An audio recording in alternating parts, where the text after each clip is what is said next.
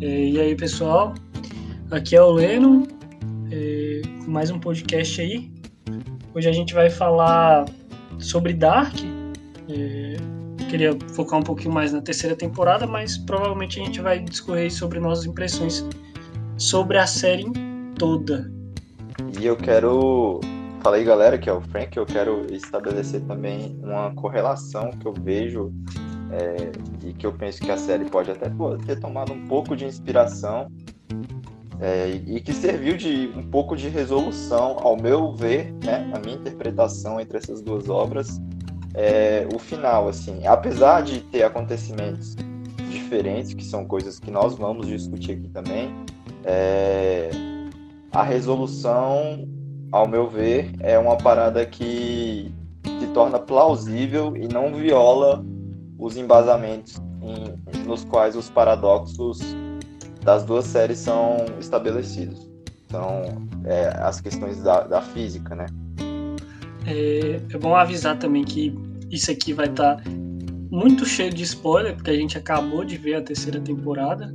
A gente engoliu a terceira temporada, eu em um dia só, acredito que o, que o Frank também viu em um dia só. E a gente, eu, eu acho melhor até a gente começar sobre o que, que a gente achou, né? Se, se agradou a gente, se desagradou. O que, que você achou no geral desse, dessa conclusão de Dark? Cara, tipo assim, que nem eu falei, como eu já tinha uma, uma experiência assim, é, fixada, uma teoria meio pré-estabelecida em relação a um filme que eu gosto muito, que é Donnie Darko, é, eu já esperava uma resolução um pouco similar, porque assim, é, no Donnie Darko meio que acontece mais ou menos a, a mesma coisa. É, é, o Donnie Darko, aqui vai ter spoiler de Donnie Darko também, então se você não viu, é, tá aí o aviso. O final de Donnie Darko, o Donnie também foge a um universo tangente ao seu universo, né? É uma realidade paralela onde o, ele deixa de, de existir é, para a, morte dele acontece para evitar o efeito borboleta subsequente de toda a trama, né? Então, tipo assim, é, eu já estava esperando alguma coisa relacionada a isso, porque eu já tinha minhas aspirações em relação a, a tudo que foi ap apresentado anteriormente, tipo a, a questão do paradoxo, né? Eu já sabia, eu já, já tinha pesquisado sobre o paradoxo que é abordado em Dark e também sobre as questões físicas, né? As leis da termodinâmica, é, a questão da conservação de massa e tudo que ele, eles dão uma uma nivelada ali por baixo na série e eu não sou nenhum conhecedor é, é, eu não sou nenhum físico mas é, foram coisas assim que eu percebi. Então, tipo assim, foi um final que é, ele é, eu achei ele bem fechado, assim.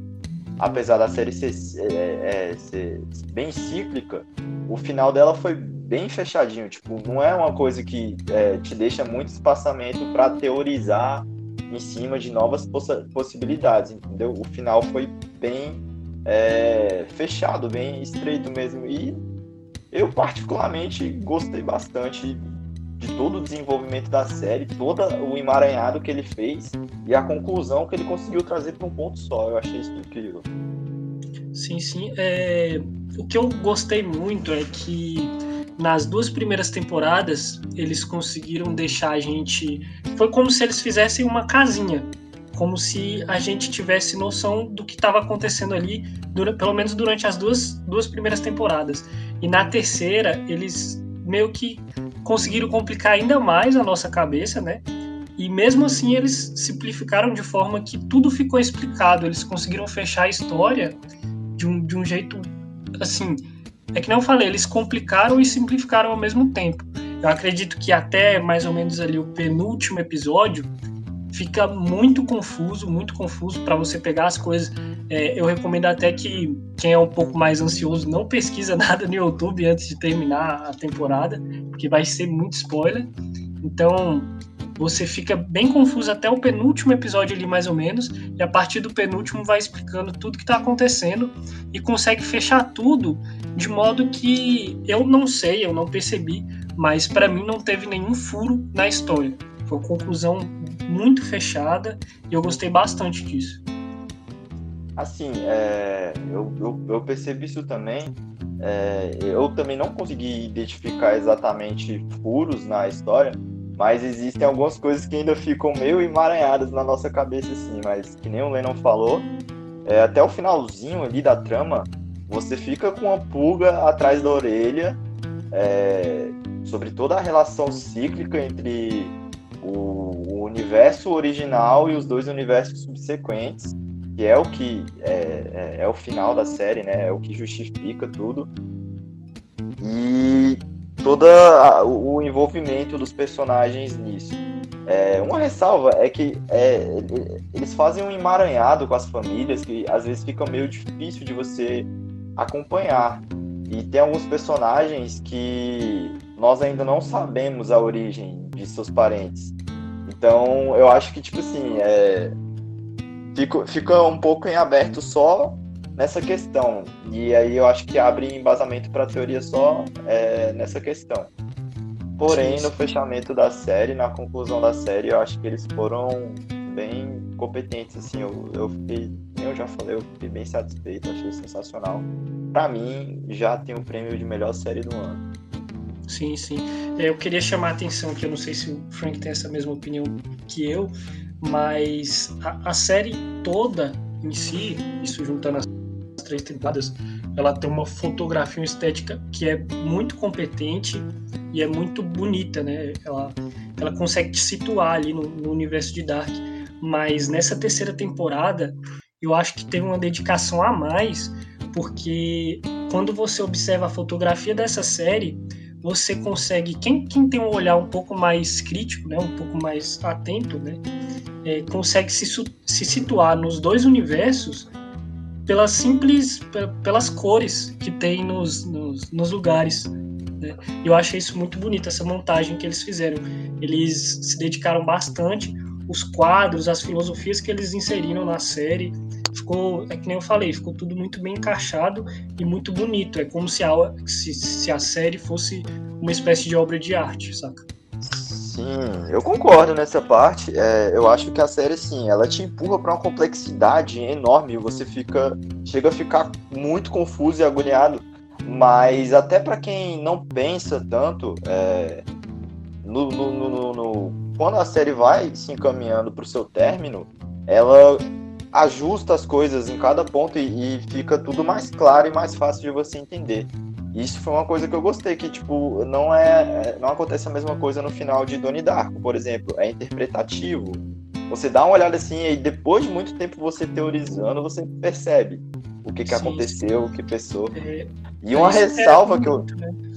Tipo, é. você consegue é, ver a série tanto de um modo superficial, se você não, não entrar nos assuntos que Dark aponta muito muita filosofia existencialista, tem coisa de física também, de química, mas você, como se você for uma pessoa leiga, não, não ligar para essas coisas, você consegue assistir a, a, série de modo superficial e ela vai te prender da mesma forma, não é uma série chata.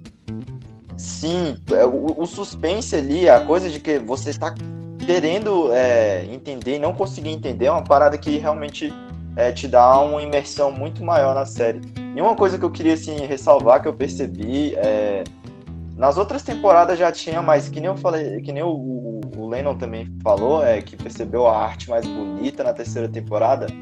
Eu percebi um ponto muito forte da atuação na terceira temporada, assim. Parece que os atores, eles realmente se dedicaram bastante. Porque, pensa, o quão deve ser difícil, tanto para um diretor é, seguir o roteiro complexo desses, que envolve questões que nós não temos res respostas né, na nossa realidade mesmo. Né? É uma obra de ficção, mas se você parar para pensar, são coisas que é, a gente, eu vou tentar falar um pouquinho mais depois é, sobre isso. Como eu falei, eu não sou nenhum físico quântico é, para explicar, mas são coisas que nós ainda não temos respostas. E você fazer um elenco conseguir se organizar e é, transmitir esse tipo de, de sensação, eu acho que assim é, foi, foi uma coisa incrível, assim, uma competência incrível dos atores ali. Você consegue ver que não só você, mas todos os personagens ficam muito confusos. E, e eu, eu fico pensando, é, eles fora do personagem, como, ele, como, deve, como deve ter sido a experiência para os atores, né? De conseguir é, é, interpretar o roteiro que foi passado para eles e reproduzir de uma maneira tão boa como foi no, na, na, terceira temporada, na minha visão, porque é uma história muito complexa se separar para analisar. Sim, sim, tem. É, só nessa temporada a gente teve quatro Martas. E quando eu digo quatro Martas, eu digo de tipo assim: a mesma atriz teve que interpretar quatro personagens diferentes. E essa, essa interpretação ela é feita de tal competência que, claro, não é só a partir da, da, da, da competência da atriz, mas também pela fotografia, pela estética tudo que eu falei antes. Mas a, você consegue perceber claramente claramente é, e você vê individual, individualidade nas quatro marcas diferentes. Isso também é transferido para o Jonas, tem três Jonas, se você contar o Adam, vai quatro também. É, e aí, quando a gente percebe que tem o universo da Eva também, aí tem dois Uri, que. A Cláudia, a, os papéis também, né? mesmo que se, se, invertem, se invertem. É a Cláudia, eu não tenho nem noção de quantas Cláudias tiveram na série, porque não foi uma coisa. É, uma coisa muito perceptível, mas. Teve uma que matou a, a própria, então é, exige, eu acredito que isso, eu não tenho nenhuma competência né, em teatro, essas coisas, mas eu acredito que isso dê, dê um trabalho assim gigantesco. Deve ter dado um trabalho gigantesco para os atores e principalmente para o diretor, né? Co é, coordenar um, um, um, toda essa questão deve ter sido realmente é, muito complexo. Mas enfim, é, eu gostaria de entrar agora em algumas outras questões é, sobre a série, talvez algumas coisas que eu e o Leno queiram, queremos, queremos comentar sobre. Algumas coisas, como eu disse, ficaram um pouco em aberto, ou que pelo menos num primeiro momento, como a gente falou, a gente acabou de ver a série. Então a gente ainda não teve, ainda tá, as coisas ainda estão é, se assimilando na nossa memória. Então, existem algumas questões que, pelo menos, pelo menos para mim, ficaram em aberto e eu gostaria de discutir. E também eu queria falar um pouquinho, é, tentar explicar um pouquinho é, o paradoxo que a série se justifica. Na série mesmo eles explicam, né? Mas talvez para alguém que não tenha pegado e esteja escutando isso depois, é, eu acho que vale comentar. Então, é, primeiro você quer comentar alguma coisa que te chamou a atenção, que ficou em aberto na, na série, algum personagem, alguma coisa assim, para depois a gente. Eu acredito que a única coisa que, que ficou meio em aberto, que nem eu, eu a gente tá até comentando aqui antes, é o quem é o pai da, da Regina, né? Que eu, eu também tive dúvida nisso. Sim, eu, eu não consegui pegar, porque quando quando a, a, a Cláudia Tidman fala no último episódio, ela fala com. Eu, eu não lembro quem. Eu não sei que, quem era aquele cara que ela falou, ele não revela o nome dele. Mas é algum personagem da trama ali que a gente conhece, você sabe? Você, você pegou quem era? Aquele cara que é. fala. Eu lembro que, que, tipo assim, nos episódios finais ali, o Tronte dá a carona pra Regina, né? E parece na, na, na, nossa cabeça que o Tronte seria pai dela, mas depois aparece uma justificativa que não seria, e aí isso meio que ficou em aberto para mim. É que nem o, o, Frank disse, talvez isso seja porque isso aqui é um, é um podcast muito de primeiras impressões e a gente ainda está assimilando as coisas, mas isso foi eu fiquei em dúvida. Né? Sim, eu também fiquei até pela própria fala da personagem, né? Ela comenta com o, o, o cara que aparece com ela lá, o senhor que, que aparece com ela lá, é, ela comenta que gostaria muito que ele, ele tivesse sido o pai dela, que ele fosse o verdadeiro pai dela. Mas ela, ela deixa aberto quem é o pai da Regina, né? Sim, e sim. a gente vê que quando a série conclui, no, no outro universo, o pai da Regina é o, o cara da usina lá, o dono da usina. No universo original, no caso, né? Que as coisas são todas diferentes e eu acho que, assim, é, seria interessante uma, uma produção, não de uma nova temporada, mas talvez de um crossover para a gente ver como é que ficou esse universo, mostrar um pouco a vida dos personagens, entender como, como é que eles um estão. Extra, né? É, como se fosse um episódio extra.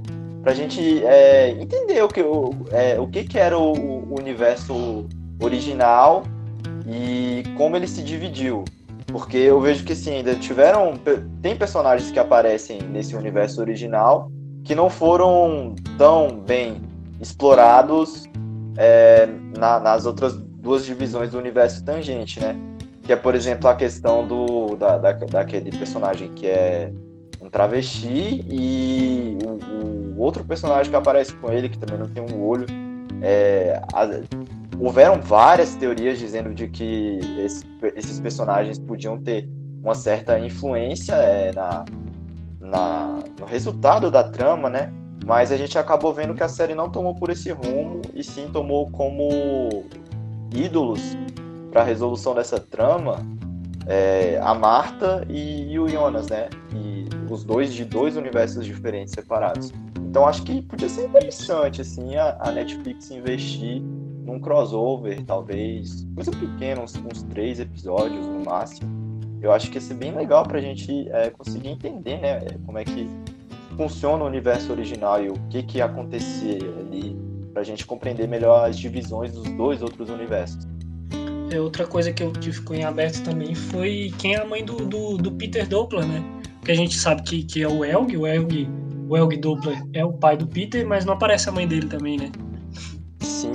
Não aparece. Não aparece o, o Elg, o Elg foi, foi um cara que assim, me deixou muito confuso, muito confuso mesmo. Mas. Eles têm papéis assim, importantes nos dois universos, né? Sim, ele tem papel, papéis importantes nos universos. Mas eu não sei se é, a revelação de quem seria né, a, a mãe do Peter se, se, se seria assim é, algo muito definitivo para a trama, porque é a gente vê que curiosidade, né? É, mas uma curiosidade, porque a gente vê que, principalmente nos universos ali divididos, existem personagens que são. que vêm de fora da, da, da cidade, né? E eles acabam tendo um envolvimento com os personagens que estão ali é, precedendo o apocalipse ou envolvido em toda essa questão familiar, mas eles não interferem de maneira significativa é, na, na, na história, na resolução da trama. Por exemplo, a gente vê, a gente viu aquele detetive enfim, a insistência dele em tentar descobrir os desaparecimentos acaba desencadeando a liberação da partícula, né? Porém, é... ele não é nenhum personagem a ser aprofundado. E aí eu acho que dá pra gente teorizar um pouco em cima disso, porque ele fala que ele foi em busca do irmão dele, né? E existem Isso. teorias dizendo que, de que o irmão dele era pessoa X ou pessoa Y. E aí eu, eu não fui atrás de saber muito. Mas enfim, existem muitos personagens ainda pra gente descobrir e saber o que são, teorizar em cima que ficou em aberto. Mas o final foi bem fechado e quem realmente resolve a trama é, é realmente o Jonas, a Marta e principalmente a Cláudia.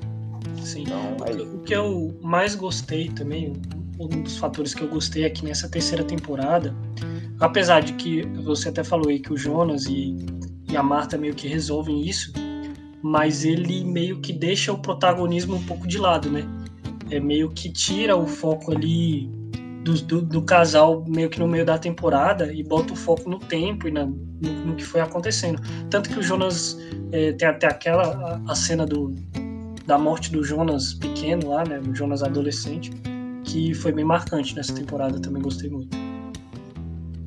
A morte do Jonas adolescente? É, que ele tá com a, com a Marta lá e, e a Eva mata, dá um tiro nele, né? Dá um tiro nele, sim. Aquela cena eu achei bem. É que, sim, é. E depois explica aquela cena também, é, é, muito legal isso. Sim, eu, eu, eu achei legal porque era uma coisa assim que quando eu, eu vi o, a propaganda né, da, da terceira temporada, me deu uma preocupação. Porque a gente vê, às vezes, e foi o que, sei lá, aconteceu, por exemplo, em Game of Thrones, uma romantização forçada, né? Em cima dos personagens. E não foi é, o que aconteceu em Dark. Eu achei que eu podia acabar me frustrando por essa relação romântica. Porque é uma construção meio clichê, né? E eu não queria ver uma obra que eu gosto tanto ter um final tão simplista ou clichê. Mas a gente viu que, assim, essa relação deles foi desconstruída na, na própria questão do protagonismo que você falou porque os dois personagens percebem que, ao mesmo tempo que eles são a causa e efeito é, da, das coisas, eles também são o que deve deixar de existir. Então não tem aquele, aquele final ideal romântico de que os dois vão abrir um novo universozinho para eles, onde eles vão ser felizes para sempre e conseguir consertar as coisas da forma que eles queriam. Não, os dois realmente é, compreendem que eles são uma falha, um erro na Matrix e algo que não deveria ter existido. É, o Adam até fala que isso uns, uns episódios antes do final, que dá até para você perceber meio que vai acontecer a história. Ele fala que o paraíso é a escuridão total. Sim. Ele é... Só que assim, é... você vê que o Adam ele, ele se confunde, porque a princípio ele fala que o, pa... o paraíso é a escuridão total, porque ele tinha a ideia de que é... excluindo, né, no caso, o, o filho resultante dos dois mundos, ele ia apagar tudo mas que nem a Cláudia deixa bem claro para ele, todas as ações que ele toma só fazem ele voltar no mesmo loop milhares e milhares de vezes. Então eu penso que, pelo menos na minha, na minha interpretação do personagem, é, como Adam, eu vi que ele ficou frustrado de tentar resolver as coisas e que ele simplesmente queria, tipo assim, acabar com tudo. E aí ele via o alívio, é, no caso, na, no apocalipse, né? Na destruição da, daquilo tudo. E aí ele pontua como paraíso. Mas aí a gente vê, é, em contrapartida, a Eva, né? Que é, que, é, que é a Marta, né? Que se torna a Eva com o tempo. É, querer reciclar esse ciclo. Só que, como a Cláudia também deixa claro, ela sabe da brecha que o Adam até então não sabia. E a partir do momento que a Cláudia conta pro Adam a brecha, aí ele consegue resolver de fato as coisas e alcançar é, esse, entre aspas, paraíso. Que não é, na verdade não é um, um, alcance de paraíso, porque não apaga as coisas, todas as coisas, mas corrige o erro do universo principal, que é onde o, a, o físico criou a máquina do tempo, né? Ele impede a criação da máquina do tempo. Sim. É meio que tem um comentário que é tipo assim, é, a série ela, ela joga na nossa cara o tempo todo, o tempo todo ela, ela avisa pra gente durante as duas temporadas que o que a gente tá vendo é um ciclo e ela brinca com a nossa cabeça porque a gente não quer, tipo assim, enquanto a gente assiste, a gente não quer acreditar que o protagonista tá tá só fazendo a manutenção desse desse ciclo, né? A gente, sim, a gente fica esperando. A gente que... sempre espera que alguma coisa tá quebrando e ele tá correndo atrás, mas na verdade, na verdade, o, o coitado do Jonas é só um garoto de recados e ele só tá fazendo a manutenção de tudo. Sim, todas é as. Assim é, quebra que... a, a, a, o protagonismo, né? Sim, é, é, é, exatamente isso que a gente vê, porque é, essa relação cíclica ela é construída. Eu, na minha percepção, eu já achava que esse looping estava pré-determinado e que não seria corrigido pelos personagens principais da trama. Eu já esperava um pouco disso. Mas eu não esperava que fosse se desenvolver toda aquela relação com é, a Cláudia e a Marta do outro universo. Apesar da gente ter aprendido bem pouco sobre o outro universo, é, onde tem a outra Marta. Né? É, foi um universo que ele foi não foi tão bem construído é, quanto o do Jonas, né? Porque né? até é até porque a série começa no, no, universo do Jonas, tudo começa em torno dele ali, né? Então, tipo assim, é, o universo da Marta ele só foi explorado na terceira temporada. E como eles tinham que concluir o ciclo, né? A triqueta, são três temporadas. Se você perceber, tem uma relação de três em tudo que você é, tentar subentender dessa série. Se você for perceber, é, a gente vê que os personagens eles vão. Alguns deles perdem. É, esse, esse, esse protagonismo e essa oportunidade de discurso, né, para você entender melhor o universo de alguns. Por exemplo, é, existiam é, pessoas diferentes no universo da Marta. Tipo, no final o Jonas até pergunta quem era o, o Jonas do seu universo. Por exemplo, quem era o, o seu namorado, o cara que você era apaixonada no seu universo? E era um cara totalmente diferente. A gente não teve oportunidade de entender como a relação de, deles se desenvolveram, né? Mas é, não deixa de ser interessante. É interessante também como essa série questiona a questão do livre-arbítrio, né, velho? Eu acho isso muito interessante, mas aí já, já parte para para questões mais profundas, que eu falei. A série tem muito de filosofia existencialista e muito de física, velho. Sim, é um, é um questionamento filosófico que vem muito forte, né? Principalmente quando eles começam é, no, num determinado episódio. Eu, eu acho que, se eu não me engano, é o penúltimo episódio. Eles começam com uma frase é, sobre reflexão da sua própria existência, né? E se você entrar nessa, é, nessa discussão filosófica, muitas vezes você vai perder a cabeça e não vai a lugar nenhum. Então, às vezes é mais fácil você aceitar algumas coisas e só assistir TV, como diria Rick and Morty. Eu queria aproveitar para poder falar também um pouquinho. É... Eu já falei um pouquinho da correlação né, com Doni Darko. Doni Darko ele também estabelece é uma questão temporal, cíclica, e foi o que me levou a, a pensar que talvez essa seria a única solução possível. Porque se a gente for discutir o paradoxo que é, é, é imposto na série Dark, a gente enxerga que ele é falho e ele não pode ser aplicado no, na vida real por questões né, da, das leis físicas, né? É, e aí a gente coloca a termodinâmica e, enfim, outras, outras, outras leis físicas primordiais que não podem ser violadas, né? Não tem como ser violadas. E aí, se eu, eu vou, vou tentar falar um pouquinho do, do paradoxo de Bootstrap e toda a complexidade dele, eu vou tentar falar da forma mais simples que eu, que eu consegui, né? É, muita gente fala, conhece o paradoxo de Bootstrap como um paradoxo ontológico também, e é um paradoxo de viagem no tempo onde você transporta um objeto do futuro para o passado. Então, o que, que vai acontecer? Na série, no caso, é, dentre os, os, os, os universos subsequentes do universo original, esse objeto é o livro, que contém as informações para a criação da máquina do tempo. O, o cientista, na, nos outros dois universos, ele foi ensinado a construir a máquina do tempo antes de querer construir a máquina do tempo. Ou seja, o fator, é, os eventos originais que o levaram a querer construir as, motiva as motivações que levaram ele a querer construir a máquina do tempo são diferentes.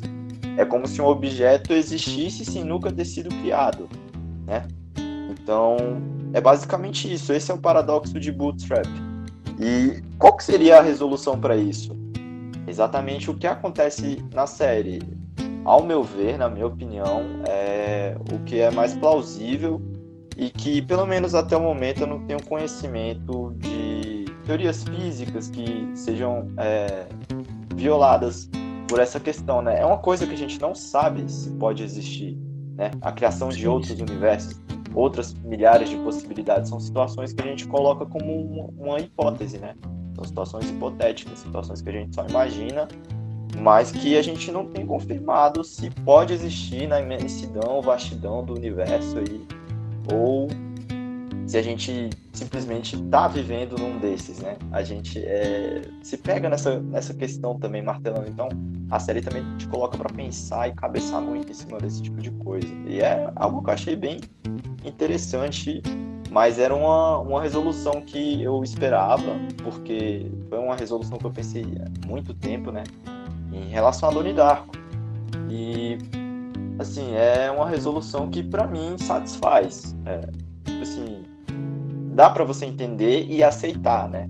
Assim, ah, é, o distúrbio que desenvolveu dois outros universos onde as consequências foram diferentes. Isso é, é como se, tipo, você pegasse um fio de lã e fosse desfiando ele em diversos outros fios, entendeu? Então, é, eu acho bem, bem bacana é, essa construção que toda essa, essa, essa, essa questão cíclica e questionamento do tempo coloca pra gente, né? É... Essa questão do, do Bootstrap é interessante porque na primeira e na segunda temporada, eu acho que é na segunda temporada que eles inserem essa questão de Bootstrap, eles até, eu acho que é o HG, é o Tom House que fala do Bootstrap, e quando ele fala, a gente reduz o Bootstrap somente para a máquina, como se a máquina do tempo não tivesse origem, porque um eu do futuro viajou e ensinou para um eu do passado como se construiria a máquina do tempo. Então ela nunca teria uma origem certa, né? Só que mais para frente, com a terceira temporada, a gente percebe que o Bootstrap ele se, se estende para os dois universos e para todos os personagens daquela série. Não tem origem. Sim, porque todos eles, é, em algum momento, acabam se emaranhando né, nas, nas relações Sim. familiares.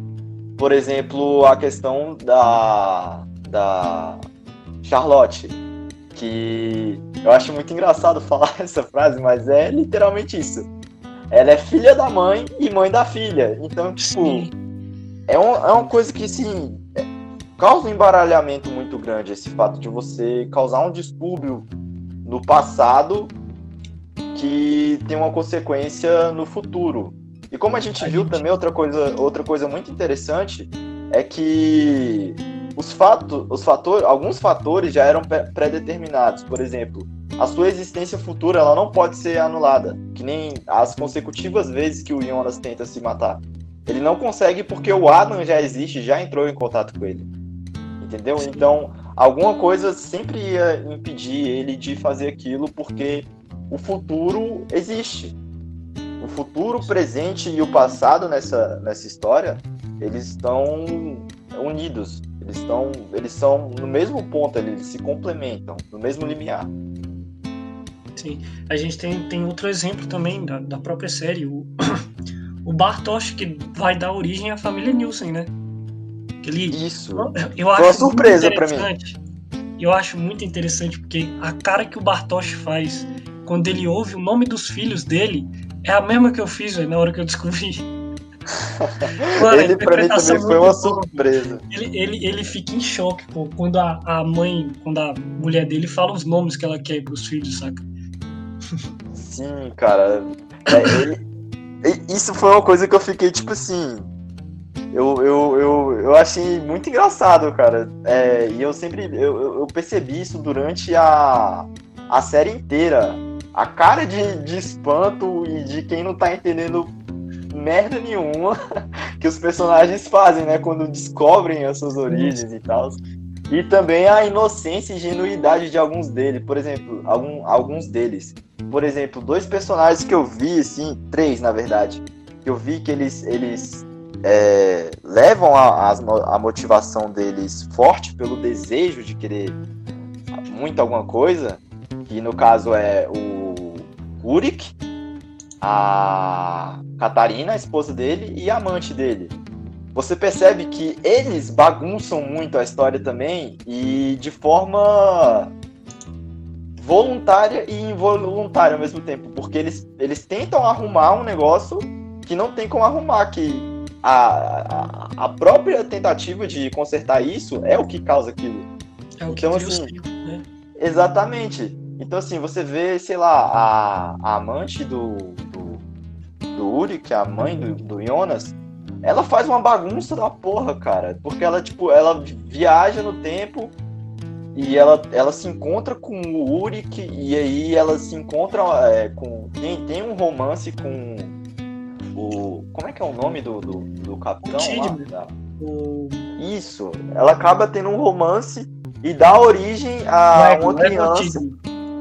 Isso. Aí, e dá origem a uma criança que depois é, vai viajar novamente e vai se encontrar né, com o Bartosz e dar origem à, à família Nilson. Então é que nem ela fala também, ela, ela meio que caga tudo, cara. Ela também caga tudo.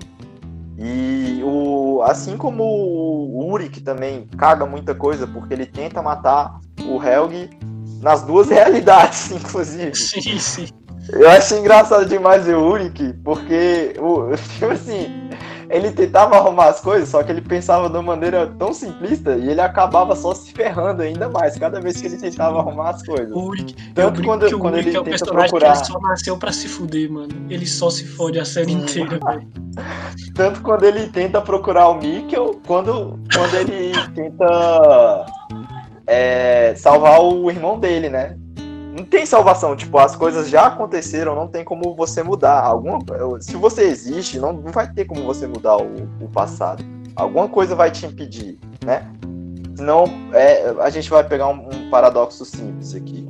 Não é simples, mas eu vou tentar explicar de uma forma simples de entender. Vamos supor que você queira é, voltar no passado e tentar matar o seu eu do passado. Como é que você vai fazer isso, cara?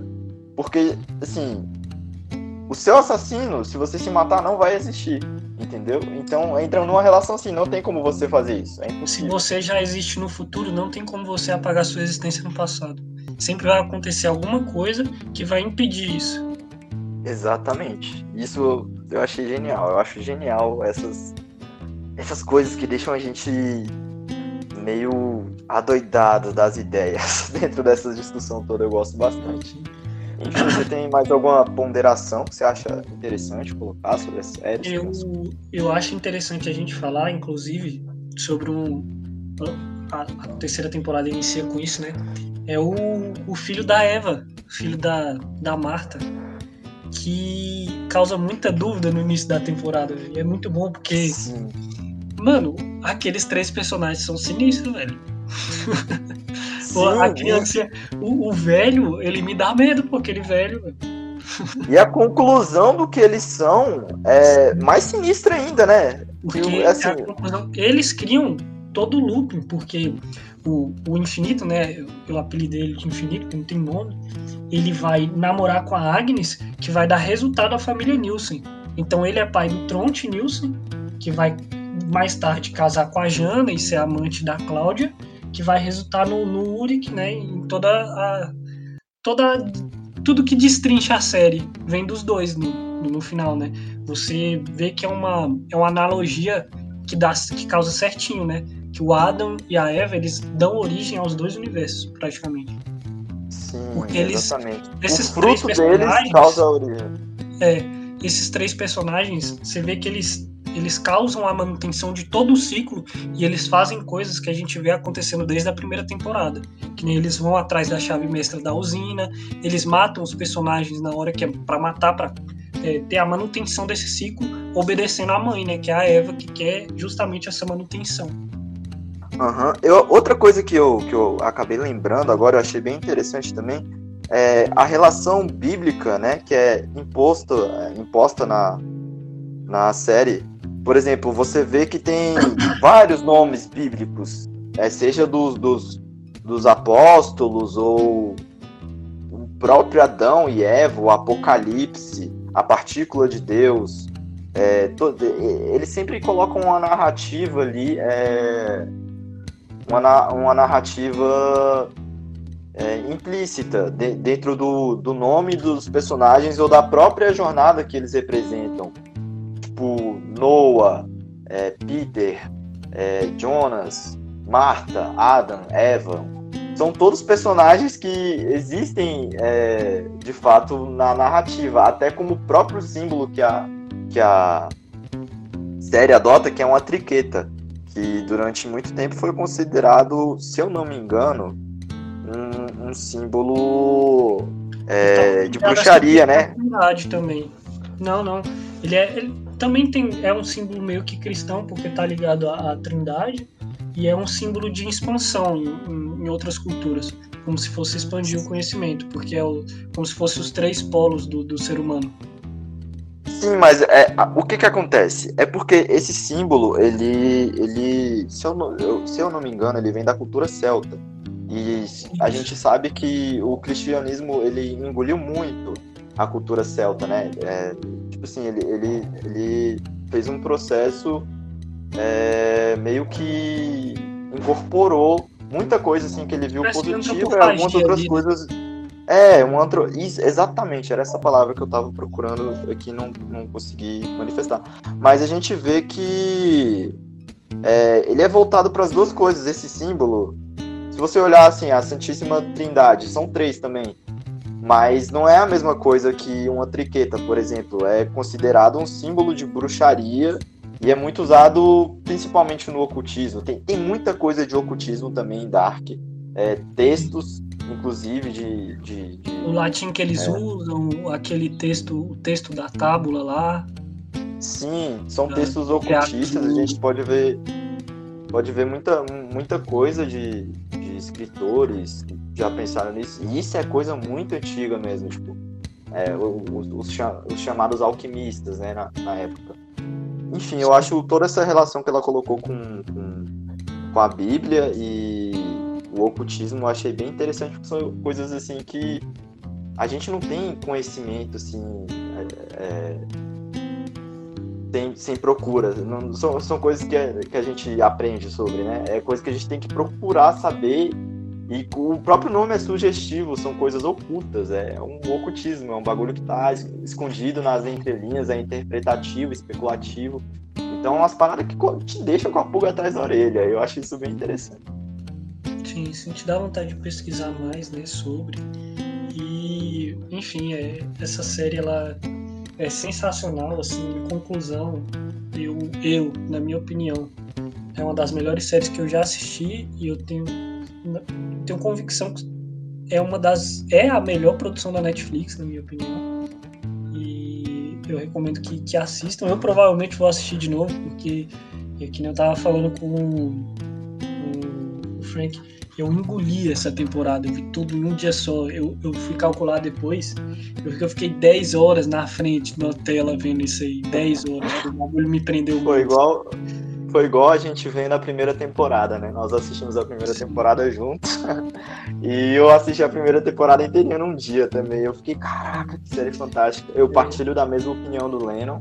Eu acho que até agora foi a melhor produção da Netflix. E, por favor, Netflix, tragam mais produções sobre isso. E se futuramente nós conversarmos sobre sonhos, é, eu quero dizer que eu estou aberto a negócios, que eu também tenho algumas coisas interessantes para compartilhar com vocês. É isso, galera. O podcast de hoje foi isso. Espero que vocês tenham gostado. Até mais. Se cuidem e tomem cuidado com ideologias e instituições. É, é antes de, de, terminar, é, assim como tem alguns episódios de Dark que começam com frases de alguns filósofos, eu queria terminar esse aqui com de um filósofo existencialista, o Spinoza. Ele fala que o máximo de liberdade que um ser humano pode aspirar é escolher a prisão na qual ele quer viver. A liberdade ela é uma abstração. Diga-me qual é a sua tribo e eu lhe direi qual é a sua clausura.